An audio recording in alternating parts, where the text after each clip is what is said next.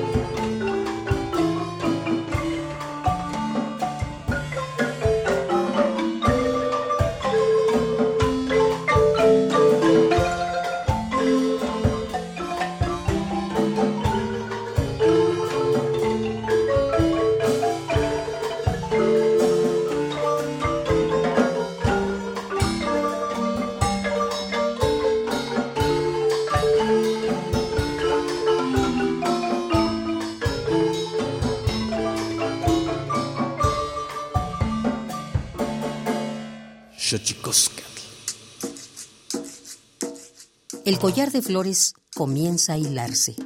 Es momento de ir a lo profundo. Radio UNAM presenta Xochicóscatl, collar de flores, con Mardonio Carballo. Hacemos revista del México profundo.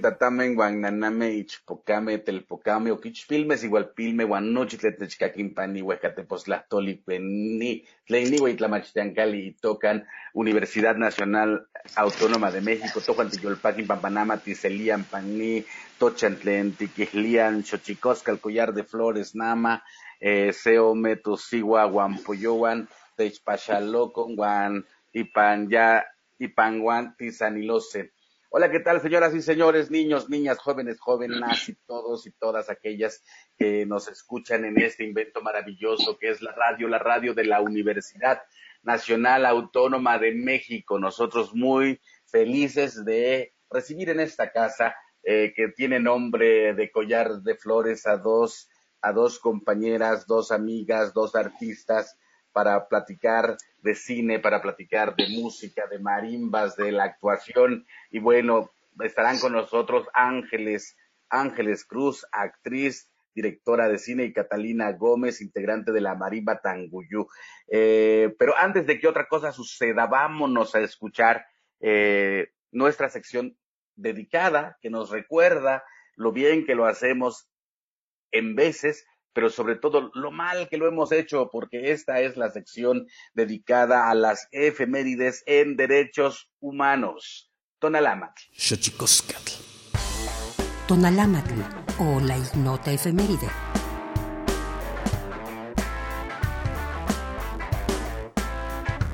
19 de julio de 2004, se emite la Recomendación General número 6 de la Comisión Nacional de Derechos Humanos sobre la aplicación del examen poligráfico, en la cual se solicita a las dependencias y organismos públicos de los ámbitos federal y estatal eviten dicha práctica por tratarse de una medida que atenta contra el ordenamiento legal y la dignidad de las personas y que además no encuentra reconocimiento en el sistema jurídico mexicano. 20 de julio de 1923. Francisco Villa, uno de los principales líderes de la Revolución Mexicana y quien fuera conocido también como el Centauro del Norte, es asesinado en Chihuahua. 21 de julio de 1969. La misión espacial estadounidense Apolo 11 se convierte en la primera misión tripulada en llegar a la Luna y su astronauta Neil Armstrong en el primer ser humano en caminar sobre su superficie. 22 de julio de 1968. Con el objetivo de ampliar las libertades democráticas y el cese a la represión gubernamental, da inicio el movimiento estudiantil en la Ciudad de México. 23 de julio de 1985. Estados Unidos y China firman un acuerdo de colaboración nuclear para fines pacíficos. 24 de julio de 1783. Nace Simón Bolívar, libertador que consiguió la independencia de los actuales territorios de Venezuela, Panamá, Perú, Colombia, Bolivia y Ecuador. 25 de julio de 2003. En Argentina se deroga el decreto que impedía extraditar a ciudadanos argentinos reclamados por jueces de otros países a causa de cometer delitos contra los derechos humanos. Thank you.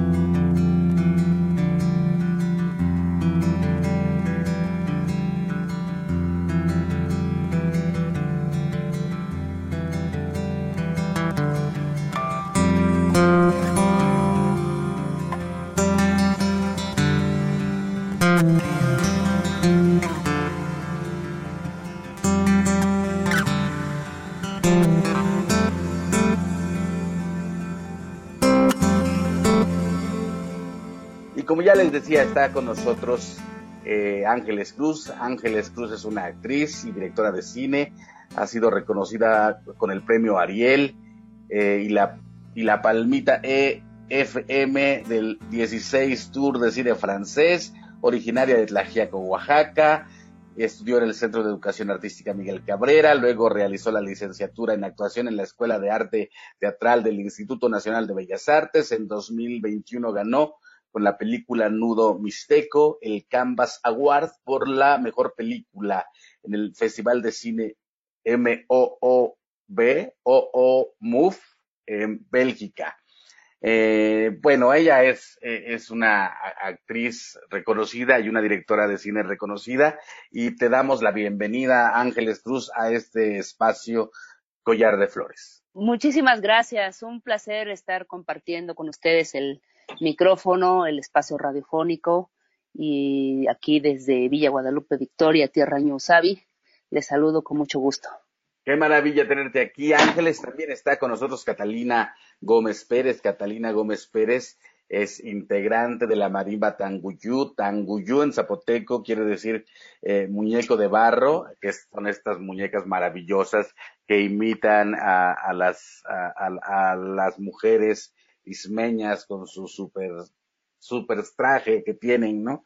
El proyecto comenzó hace 15 años. El gusto de Catalina por la marimba viene heredado de su abuelo, quien nació en Nochislán, mismo quien le regaló su primera marimba. El repertorio se enfoca en la música del sur, Chiapas, Tabasco, Oaxaca y Veracruz. Catalina Gómez, bienvenida a este programa Collar de Flores.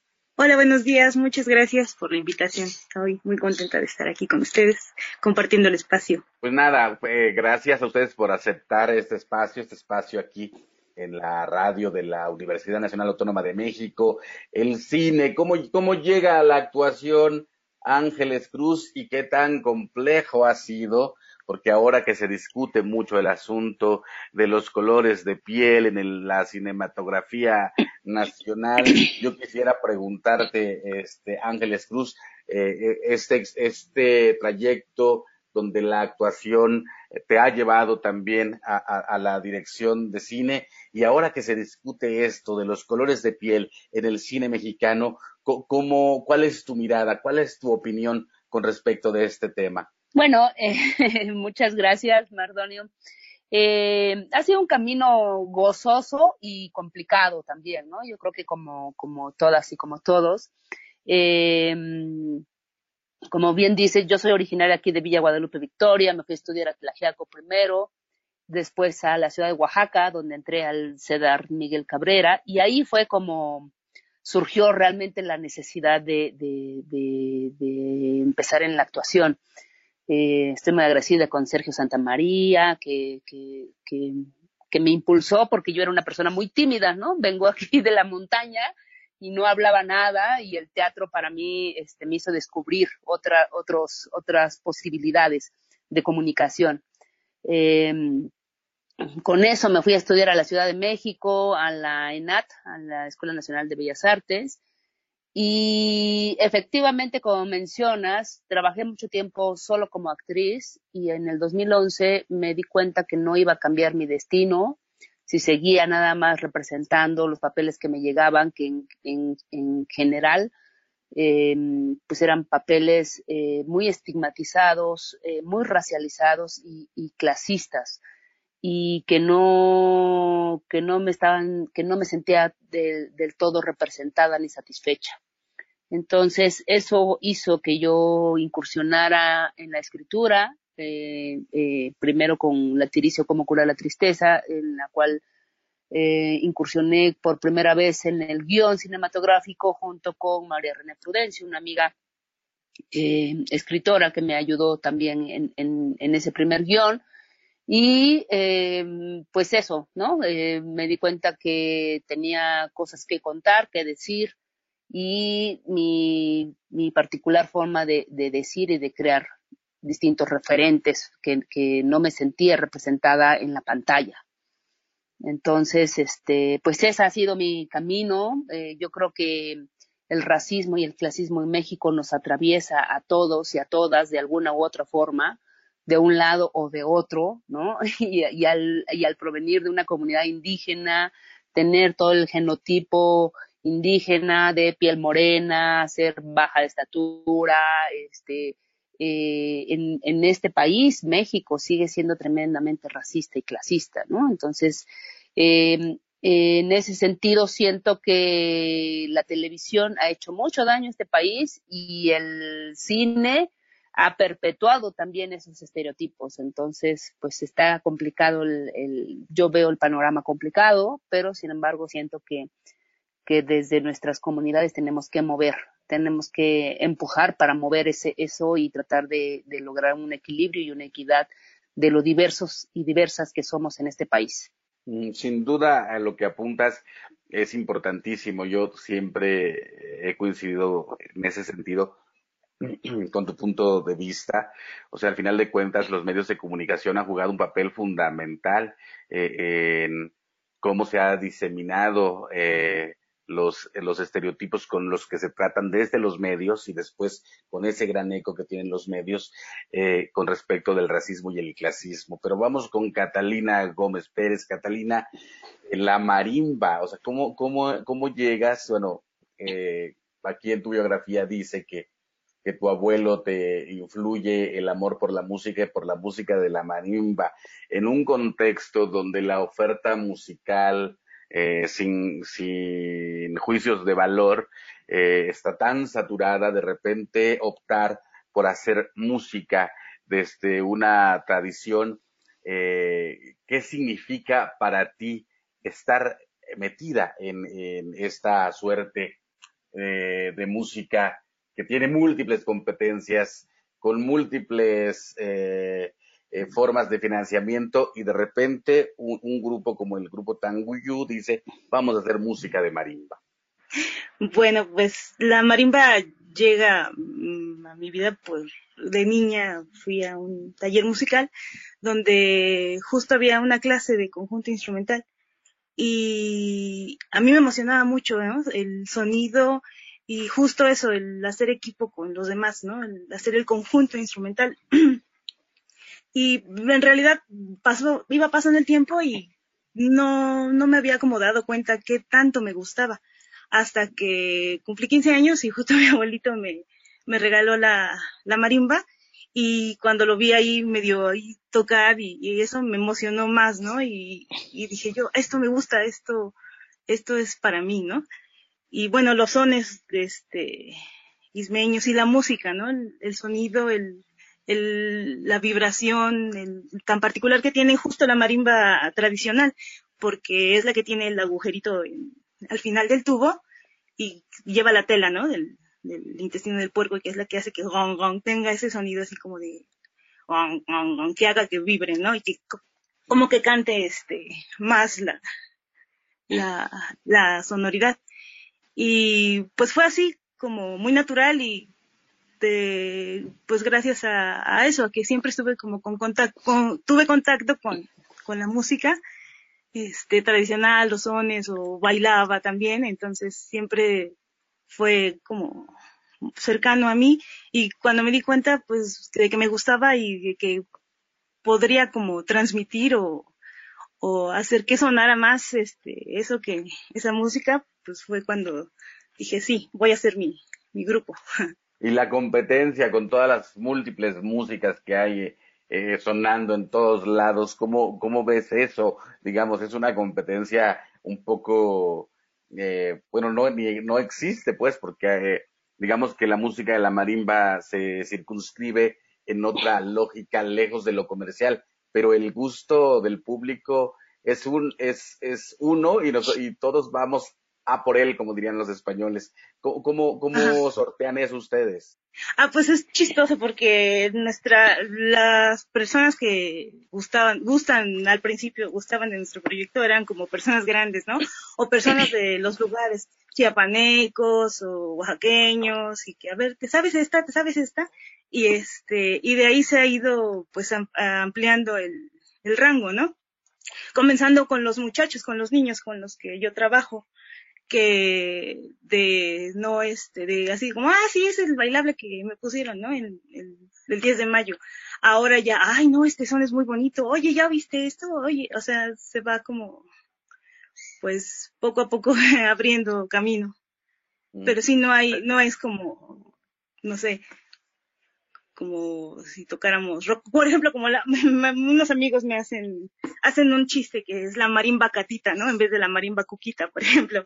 O hay personas que, este, que tienen como esa referencia de la marimba y cuando escuchan los sones otros dicen, ah, pues se van como, como abriendo, ¿no? A, a escuchar la música de la marimba.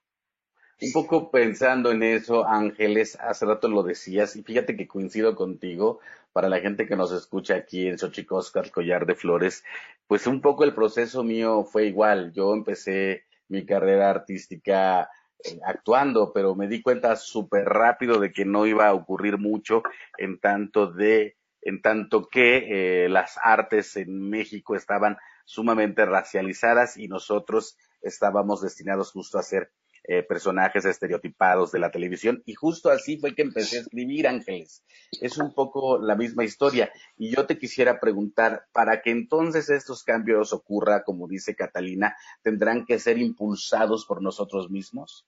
Sí, no creo que, no creo que eh, que la equidad llegue sola, yo creo que hay que buscarla y hay que impulsarla. Eh, estos espacios sirven mucho para ello, ¿no? Para, para conversar, para platicar, para, para crear referentes dentro de nuestras niñas y nuestros niños, por ejemplo, nuestras comunidades, ¿no? Que vean que, que tenemos una voz, que tenemos algo que decir y que tenemos eh, los mismos derechos y obligaciones que, que cualquiera, ¿no? Entonces yo creo que en este mundo globalizado hemos, eh, se nos ha enseñado que todo es competencia, que todo es eh, vertical y sin embargo, desde nuestra perspectiva, pues es de otra manera, ¿no? Desde nuestra perspectiva es más horizontal, es más comunitaria la situación, eh, debemos de exigir más más este derecho a la educación, a una educación integral con nuestra cultura como, como, como parte fundamental de nuestra educación,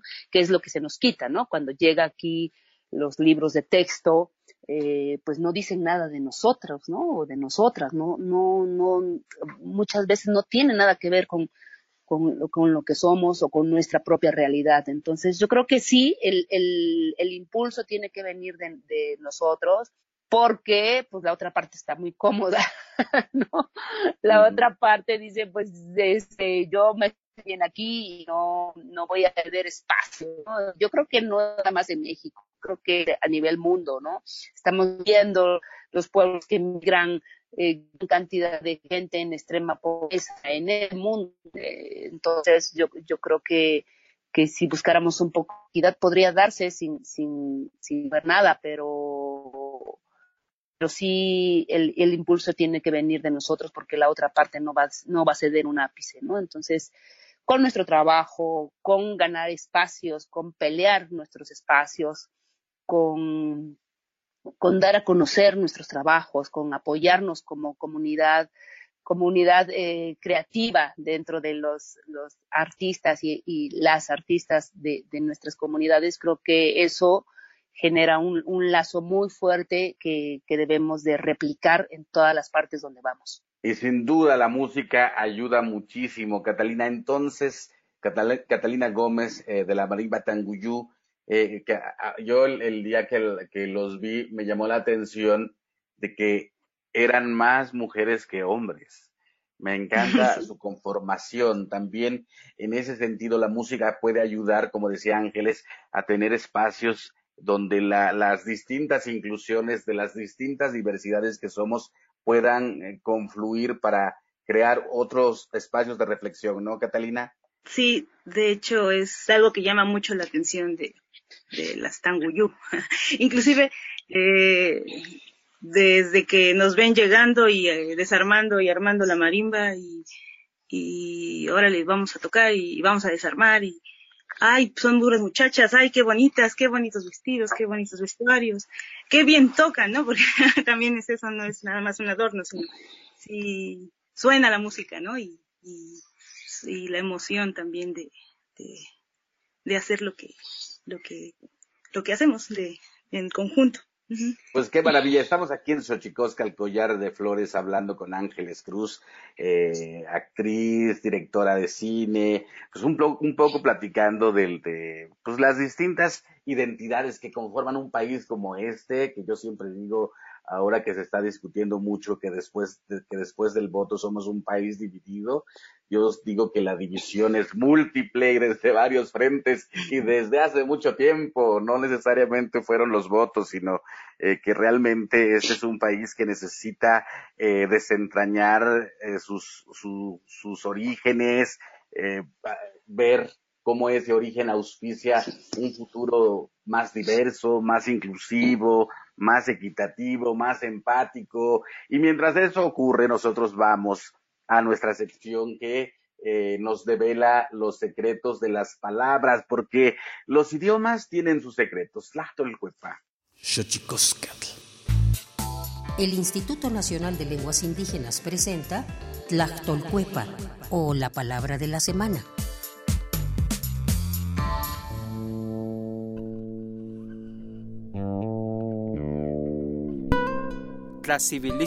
Es una expresión de origen náhuatl. Se utiliza cuando a una mujer embarazada se le prohíbe que abrace a ciertos animales no bien vistos desde la cosmovisión agua, como los gatos, pues se cree que si lo hace, corre el riesgo de que el bebé adquiera al nacer características del animal con el cual la madre tuvo contacto, como ronronear o ser peludo. Es una palabra que pertenece a la agrupación lingüística náhuatl, cuya variante se practica en el municipio de Acatlán Guerrero y a su vez forma parte de la familia lingüística Yutonagua. De acuerdo con el Catálogo de Lenguas Indígenas Nacionales, editado en 2008, la lengua náhuatl o mexica se habla en 16 entidades federativas: Guerrero, Colima, Durango, Jalisco, Estado de México, Michoacán, Morelos, Nayarit, Oaxaca, Puebla, Tabasco, Tlaxcala, Veracruz, San Luis Potosí, Hidalgo y Ciudad de México. Tiene 30 variantes lingüísticas y cuenta con 1.720.906 hablantes mayores de 3 años.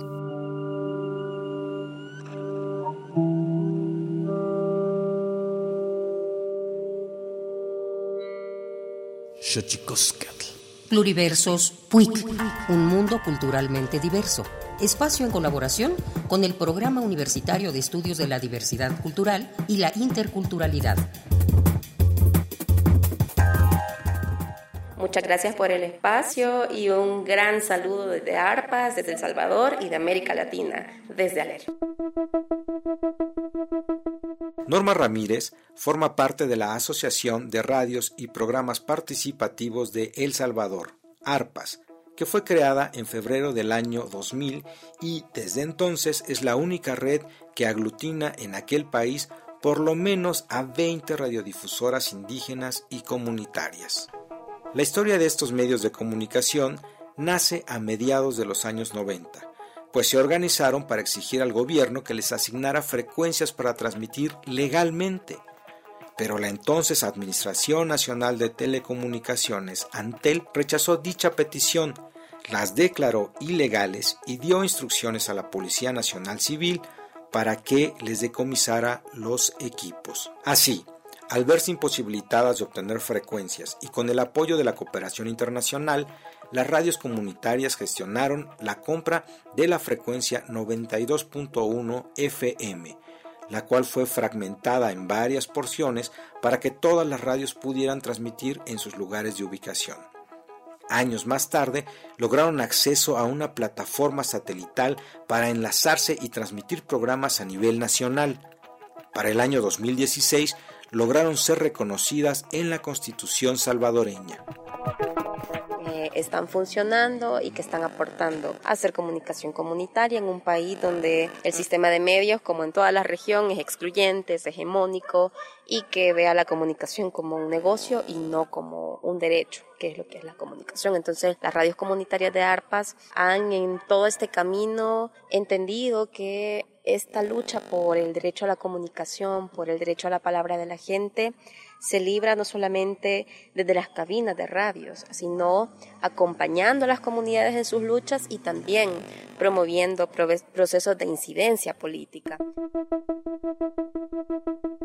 A través de las radios indígenas que conforman la asociación ARPAS, buscan reforzar el uso de este idioma originario, aun cuando la actual población de hablantes de náhuatl vive en condiciones de extrema pobreza, situación que a decir de expertos en la región, están tan ocupados en sobrevivir que la enseñanza del idioma ha pasado a un segundo plano. El ver que las comunidades transmiten y hablan en su lengua, en, sus, en sus territorios. Allá estamos tratando de recuperar esa lengua materna que se niega a morir. Está el cacahuira y el enca, pero el náhuatl principalmente porque los otros ya están, digamos, ya casi, casi que extinguiéndose, porque no, no se ha hecho trabajo de recuperación, pero sí las comunidades se niegan. Digamos, hay pequeños grupos todavía, desde las radios comunitarias de ARPAS estamos tratando de recuperar eh, esa apropiación de nuestro origen. Te invitamos a que conozcas nuestro blog radio y comunicación indígena.blogspot.com en él se encuentran diversas noticias y trabajos y convocatorias de medios comunitarios e indígenas del continente, como lo es ARPAS.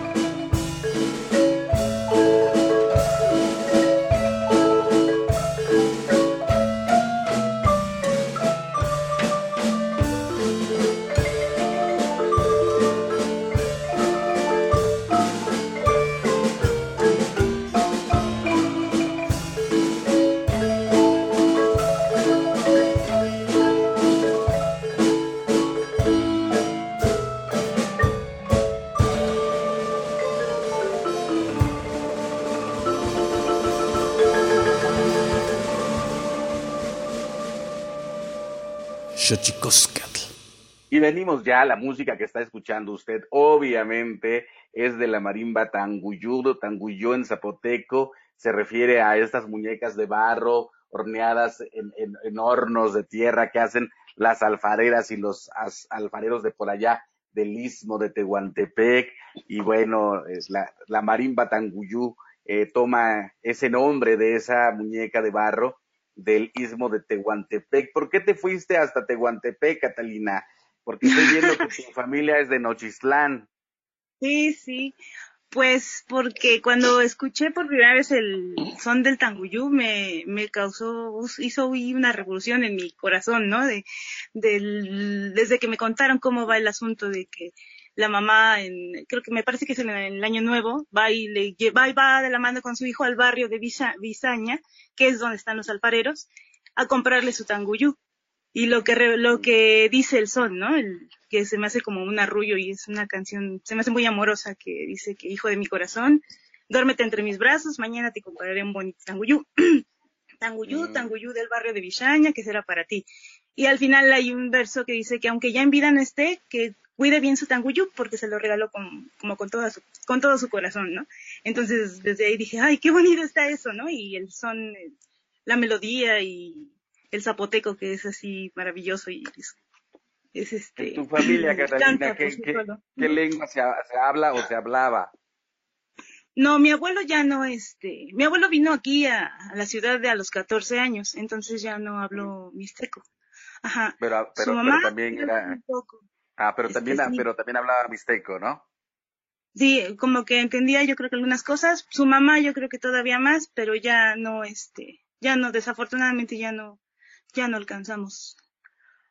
Qué, maravilla. Ángeles Cruz, tu familia, ¿qué, eh, mi familia, hablaba? Mi familia la mixteco, mi padre era era muy eh, apasionado, digamos, hablaba mixteco, triqui, cuate y español pero pues ya sabes que son los papás que no son los que enseñan lengua. Porque andan, anda afuera, ¿no? Andan, trabajando fuera. Eh, mi madre es del T, de Torreón, Coahuila. Entonces, ah. este, al morir mi padre, eh, yo empecé a, a incluir, digamos, el mixteco en mis conversaciones con mis primos, pero básicamente eh, ha sido de esa manera como, como llegó la lengua a mí, aunque escuché a mi padre hablar todas estas, estos idiomas, ¿no?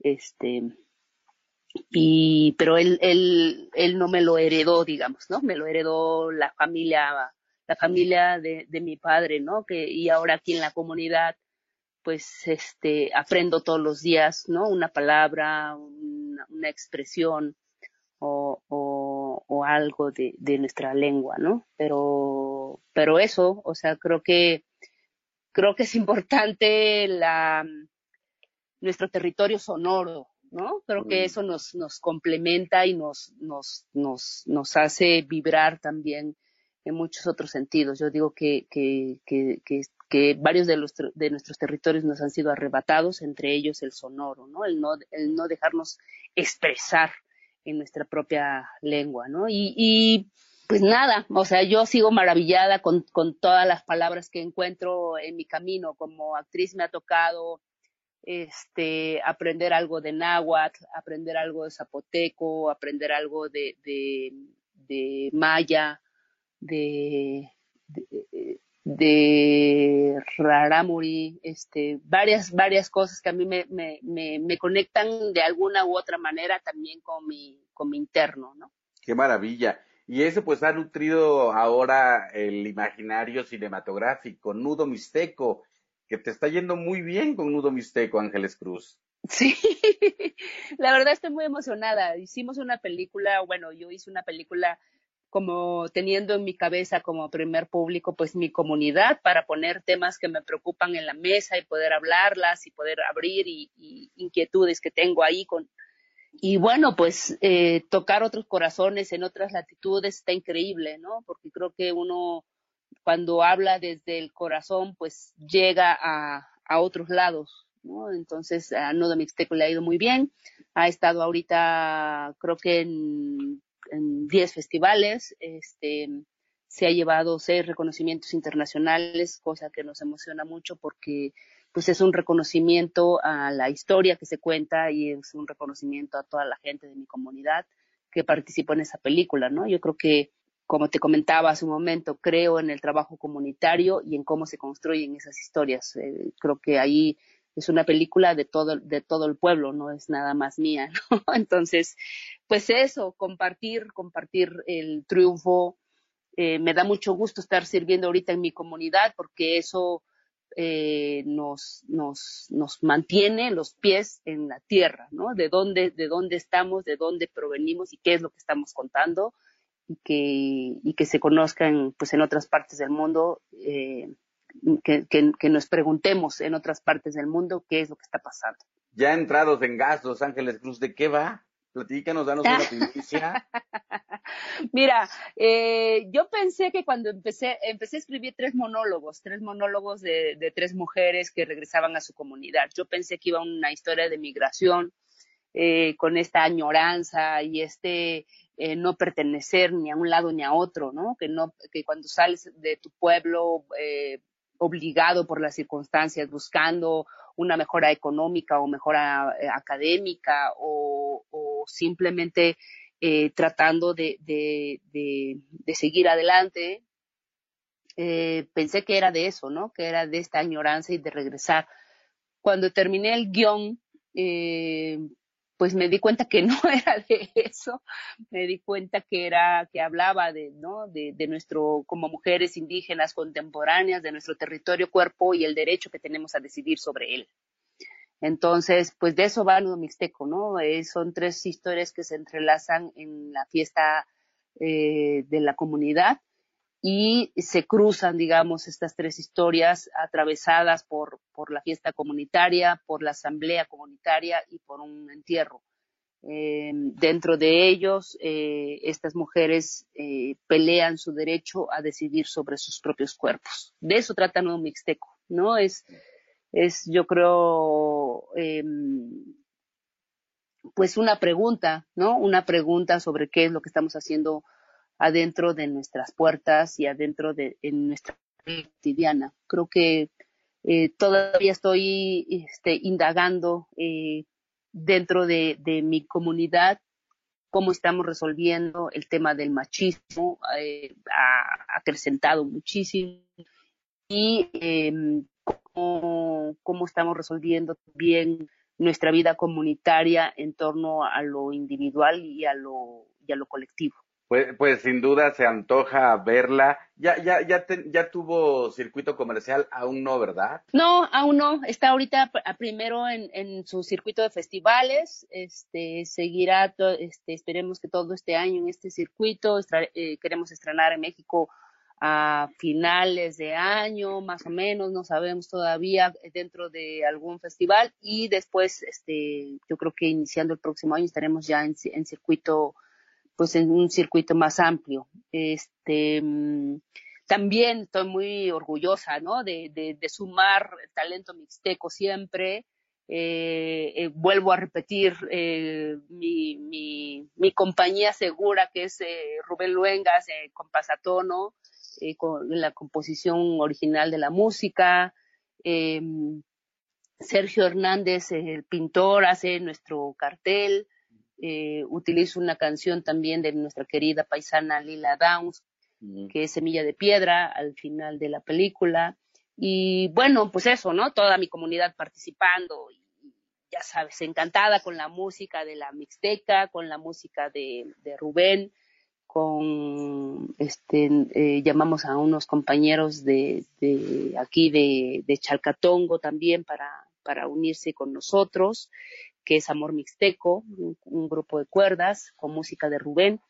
Y eso, ¿no? Haciendo nuestra película muy Ñusabi, de la tierra Ñusabi para el mundo, ¿no? Entonces estamos, estamos muy contentos, la verdad, estamos muy, muy emocionadas, muy contentas, muy, muy, este, pues eso, creciendo en colectividad. Y, de, y si de colectividad hablamos, la, eh, la marimba tanguyú es muy colectiva y muy inclusiva, Catalina. A ver, nada más para que nos, así nos dé una idea de la compleja ejecución de la marimba. ¿Cuántos son? Más de 10, ¿no, Catalina? sí, y todavía hay unos en que de pronto, como sigo dando clases, de pronto me invito así a mis alumnitos y de pronto ya somos un poco más, pero sí, somos 10, de hecho somos tres marimbas las que llegamos a estar llenas. Me encanta así. De tres marimbas se hacen un, se, hace toda, o sea, es un colectivo, la marimba Tanguyo es un colectivo de tres marimbas, es lo que estoy entendiendo. tengo como, o sea, todos son Tanguyo, ajá. Ahí, ahí como están los de base, ¿no? Lo que pasa es que me pasaba que como no, todos son, pues tienen su profesión, Arumi es actuaria, Karen es arquitecta, eh, entonces de pronto sale algo y no, pues que no puedo, chispas, ¿y ahora qué hago, no? Entonces así ya, tal, hay tal cosa, ¿quién va? Y ya me dicen, yo, yo, yo, sale, y ya voy armando. A veces me puedo llevar a todos, a los doce, o a veces nada más me puedo llevar a cinco, a veces nada más vamos tres, a veces vamos siete, entonces por eso es que es, sí, es como un colectivo, un, un este, dependiendo de, a dónde vayamos y también qué es lo que se necesite. Pero sí, y todos hacen de todo, tocan el bajo, tocan las melodías, porque así me pasaba a veces, ¿no? Que, este, ay, pero no me sé tal, bueno, yo hago este, el bajo, ah, pero aquí me sé tal, entonces es este, es un, ha sido un aprendizaje para todos, ¿no? De que todos tenemos que saber hacer de todo, el bajo y las melodías. Platícanos un poco cómo está conformada una marimba, para que podamos entender el público que estamos aquí escuchándote. Eh, eh, ¿cómo, es esto de los bajos en una marimba, digamos? La marimba que, que yo, las que yo tengo son de cinco octavas, más o menos. Y eh, pues la parte más grave de las, las teclas más largas, más grandes, son las más graves. Entonces ahí se hace el bajo, lo que es como el acompañamiento, la armonía. Después en la parte media se hace una melodía y arriba se le llama tiple o se puede hacer otro tipo de otras voces, otras dos voces. Entonces pues, eh, eh, queda pues, como... Qué, maravilla, ¿eh? Es muy complejo porque es, es literalmente un instrumento colectivo. Sí, sí, sí.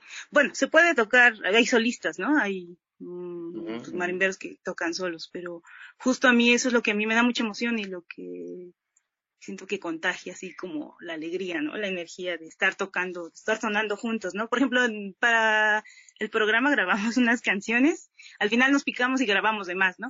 Y no nos habíamos visto hace como, hace como yo creo que un año más o menos, o más. Y a la primera, ¿no? Empezamos a tocar y se nos enchina la piel y sonamos y nos reímos y porque al final, pues eran mis alumnos, pero pues terminamos siendo todos amigos, ¿no? y eso es lo que lo que también es como importante, ¿no? Nos apoyamos, estamos este pues pendientes, es, sí, una familia, un colectivo, muy bonito. Nos une eso, ¿no? El, la música.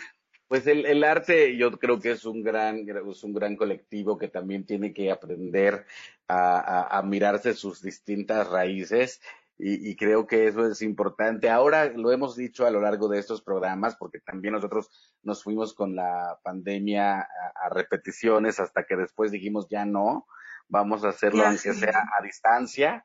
Y entonces esto nos permite hacer lo que voy a hacer. Ángeles Cruz, te presento a Catalina Gómez. Catalina Gómez, te presento a Ángeles Cruz, cineasta, música, artistas ambas. Eh, qué maravilla tener a una desde Oaxaca desde un pueblo que se llama, ¿cómo me dijiste? Villa Guadalupe Victoria, San Miguel el Grande, Tlajiaco, Oaxaca. y a otra compañera que nos acompaña desde la Ciudad de México, si no estoy mal, ¿verdad, Catalina? Sí, sí, aquí estamos en la Ciudad de México. Muchísimo gusto, de hecho me encanta su trabajo de Ángeles. Cuando la dije, ¡ah!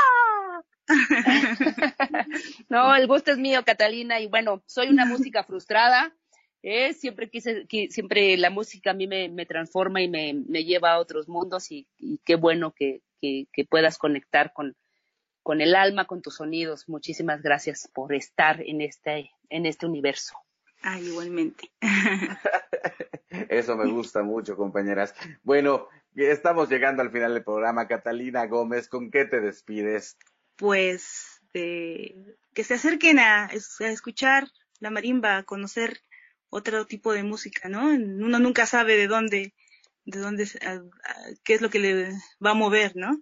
Y, y pues a seguir trabajando colectivamente, ¿no? A unirnos todos y, y esperemos que pronto termine todo esto para poder juntarnos, abrazarnos y vernos en persona, ¿no? Y compartir lo que sabemos hacer todos. Qué maravilla, pues te agradecemos mucho, este Catalina Gómez Pérez, integrante de la Marimba, Tan, Marimba Tanguyú, muchas gracias por acompañarnos. Ángeles Cruz, eh, querida y admirada, ¿con qué te despides? Pues agradeciendo este espacio, agradeciendo la compartencia, agradeciendo muchísimo eh, que demos espacios a la diversidad en todos los sentidos y pues Kutauri Nuro Hinaro. Muchísimas gracias a todos y a todas. Pues muchísimas gracias a ambas. Eh, ha sido importante esta charla. Creo que el arte tiene, tiene que abrirse, tiene que incluir las distintas diversidades de un país, de un mundo tan complejo como el que vivimos. Nos lo merecemos. Vamos con nuestra sección dedicada a los libros. Más libros al rostro, lo que es lo mismo, más amoch, menos face. Más libros al rostro, o lo que es lo mismo, más Amoch, menos Face. Espacio en colaboración con el Instituto Nacional de Antropología e Historia.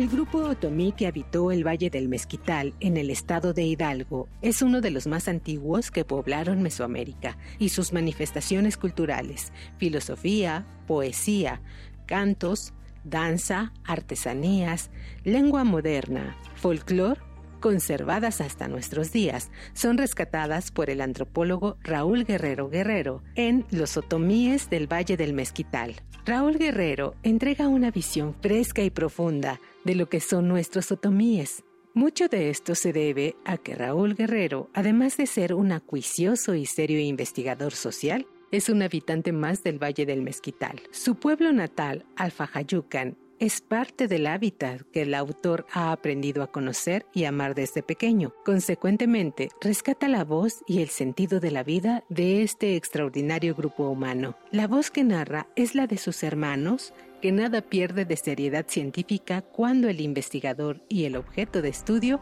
coinciden en sus intenciones. Después de leer esta obra, seguro pondrás a consideración muchos juicios adversos que desde la prehispanidad, en forma inmerecida e injusta, se han hecho acerca de los otomíes. Te invitamos a leer Los otomíes del Valle del Mezquital, de Raúl Guerrero Guerrero, disponible para descarga gratuita en la mediateca del INA, mediateca.ina.gov.mx.